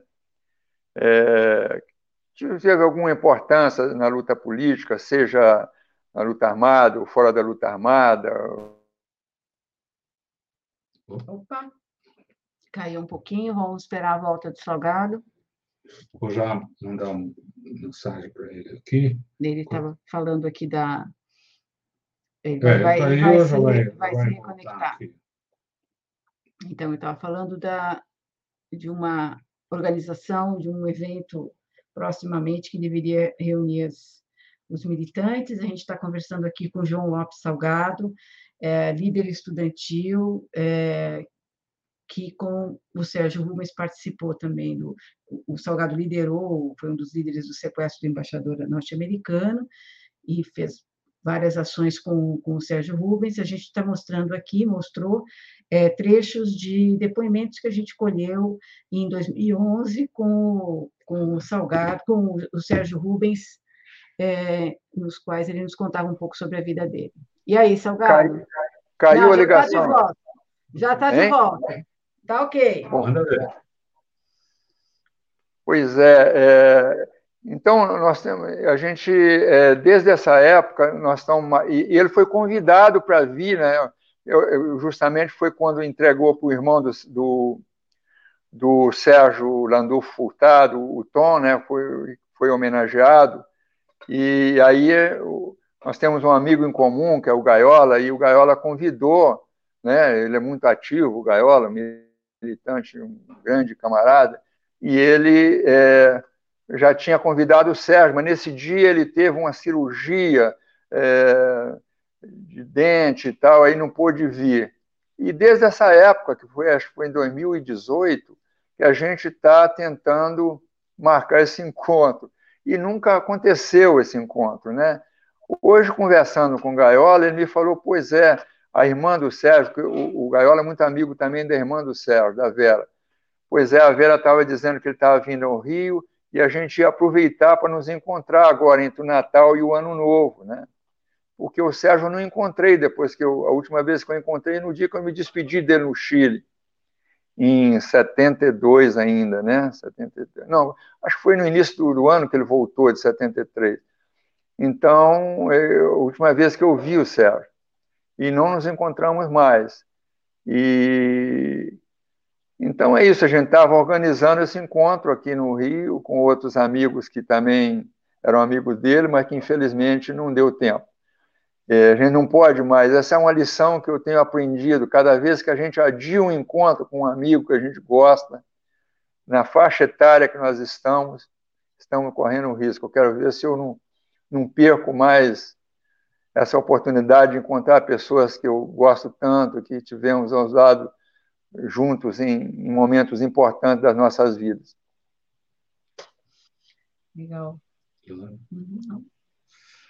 Super Salgado. Então, a gente queria agradecer muito a sua participação nessa uh, homenagem que Eleonora, eu, aqui o Tutamé fazemos uh, ao Sérgio Rubem, a trajetória, um dos, dos grandes militantes da, da, resistência armada à ditadura militar, a reconstrução da democracia no Brasil, como a, como a falou no início, nós tivemos oportunidade de como você, você participou nesse período da resistência armada, a gente uh, militou ao lado do Sérgio em, nos momentos ali da final da ditadura, né, e início da, da reconstrução da democracia, principalmente no final da, da, da, ditadura, e depois nos afastamos, mas enfim, fica essa uh, aqui essa homenagem a esse homem de luta, como você bem o definiu. Então, a gente queria agradecer muito a sua participação, agradecer a presença de um, um grande número de pessoas que veio aqui também, de certa forma, também prestar a sua homenagem ao Sérgio, que nos deixou ontem, né? Uh, e eu queria convidar todos que estão, que, estão aqui nos acompanhando, o Salgado, Eleonora, enfim, a gente fazer, eu estou aqui agradecendo, fazer um outro agradecimento que a gente sempre lembra, nesse momento tão dramático da vida do Brasil, um agradecimento aos profissionais, às profissionais da, da área de saúde, que estão aí na, na, no, no SUS, na assistência básica de saúde, na linha de frente do combate ao Covid. Colocam suas vidas em risco, são hoje os heróis do, do, do Brasil, né? colocam sua vida em risco para defender as nossas e, ao mesmo tempo, enfrentam o boicote, as ofensas que lhes faz o presidente da República. Então, a, elas, a eles, a todos, nosso muito obrigado. Queria dizer que essa homenagem você pode rever, rever os vídeos uh, em que Sérgio contou um pouco da sua trajetória, essas uh, informações que, que, que, o Salgado nos traz aqui também, essas emoções que, que estão aqui de quem conviveu com, com o Sérgio, buscando em todos os canais uh, do, do Tutameia. Busque por Tutameia TV e você vai nos encontrar em, nas várias plataformas de podcast, no Twitter, no Facebook, no YouTube. Não deixe no YouTube se inscrever no nosso canal e clicar na sinetinha para receber avisos de novos vídeos. Todo o nosso trabalho está ancorado no site Tutameia, o endereço é tutameia.jor.com br E agora, nesse final aqui, nessa despedida, antes de, de dar a despedida, boa noite, a gente queria devolver aqui a palavra para o Salgado, para que mande a sua mensagem, enfim, dessa vez sem perguntas, mande sua mensagem para quem está nos acompanhando aqui e vai seguir com a gente pela internet afora. Salgado, a palavra é sua, muito obrigado.